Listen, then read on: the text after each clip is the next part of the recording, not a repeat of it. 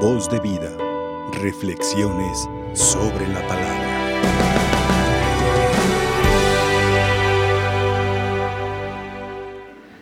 Hermanos, hoy la primera lectura y el Evangelio aparecen con una conexión muy evidente. En la primera lectura, Dios invita al pueblo a tener en gran estima los preceptos que Él les ha comunicado. Preceptos que los deben de tener presentes en su vida diaria, en sus relaciones interpersonales, en todo momento, en cualquier circunstancia. Y a valorarlos de tal modo que los padres consideren que es la mejor herencia que pueden dar a sus hijos no tierras, no nada material, sino el conocer a Dios, el enseñarles a amar a Dios, el ayudarles a que sean fieles a la palabra de Dios.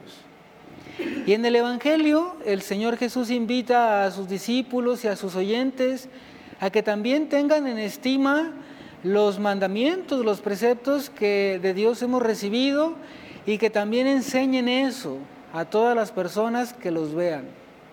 Y es que hijos, esta invitación tiene mucha, mucha actualidad.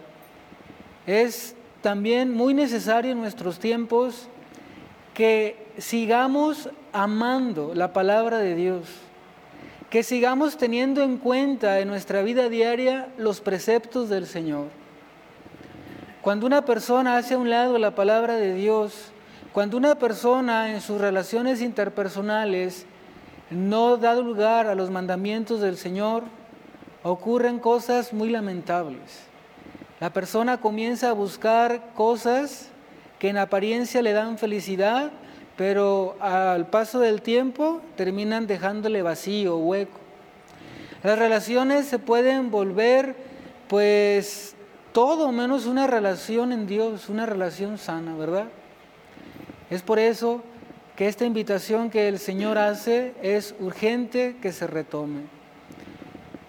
Constantemente hemos comprobado, los datos de la iglesia no mienten, que cada vez son más las personas que no quieren saber de Dios, no quieren saber de la iglesia, no quieren saber nada de las cosas santas. ¿Por qué este fenómeno? ¿Por qué este fenómeno que es palpable? Algunos padres de familia han llegado conmigo y me han dicho, padre, en la escuela me están cambiando a mi hijo. Hablan mal de la iglesia, les meten ideas raras y mi hijo de ir a misa por lo menos cada domingo, de ir a las cosas del templo, al grupo juvenil, ya no quiere saber nada de Dios, no quiere saber nada de Dios. Y me, me cuestiona mucho que algunos padres de familia le echen la culpa a la escuela, que digan, en la escuela me están cambiando a mi hijo. Puede ser que tengan algo de razón, pero no la tienen toda la razón. ¿Saben, ¿Saben por qué un joven, saben por qué las nuevas generaciones ya no quieren saber nada de Dios? No porque les hablen mal de la iglesia y de Dios en la escuela, porque en su hogar Dios ya no es el centro. Ahí está la respuesta porque los padres de familia ya no hacen oración juntos, porque ya no enseñan a sus hijos a conocer la palabra. Antes no nos decían nuestros papás, ¿quieres ir a misa? Se dice, vamos a ir a misa, ¿verdad? Y los niños se, se arreglaban, se cambiaban, porque iban a ir a misa. Ahora yo me cuestiona mucho cuando veo un padre de familia preguntándole a un niño de 5 o 6 años si quiere ir a misa. Obviamente el niño va a preferir jugar, va a preferir otras cosas. Y después, las consecuencias. Padre, no sé qué hacer con mi hijo. Mi hijo me golpea, mi hijo tiene el vicio del alcoholismo, de la drogadicción. Padre, ya no sé qué hacer. Es que de pequeño lo educaste en esta nueva mentalidad que haga lo que quiera.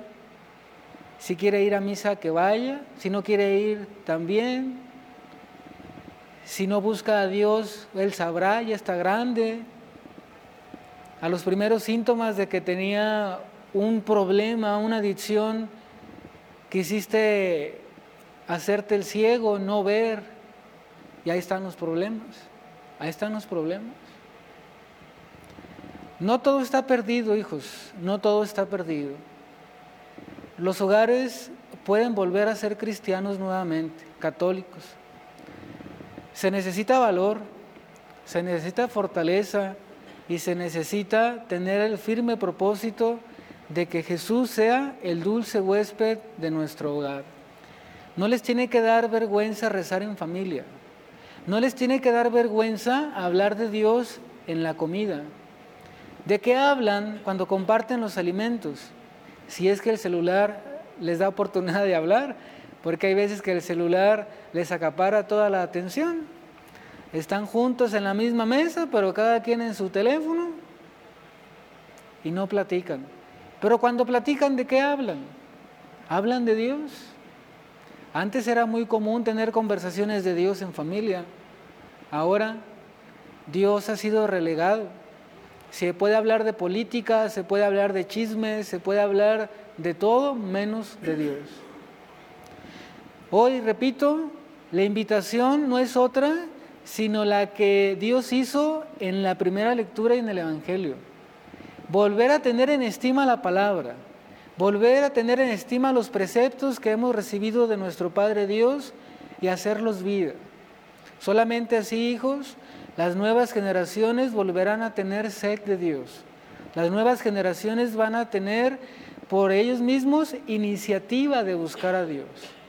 Ojalá pues que nuestro trabajo rinda algún día fruto y que las nuevas generaciones se den cuenta que solamente el camino de Dios es el camino de la plena felicidad. Que así sea. Voz de vida. Reflexiones sobre la palabra.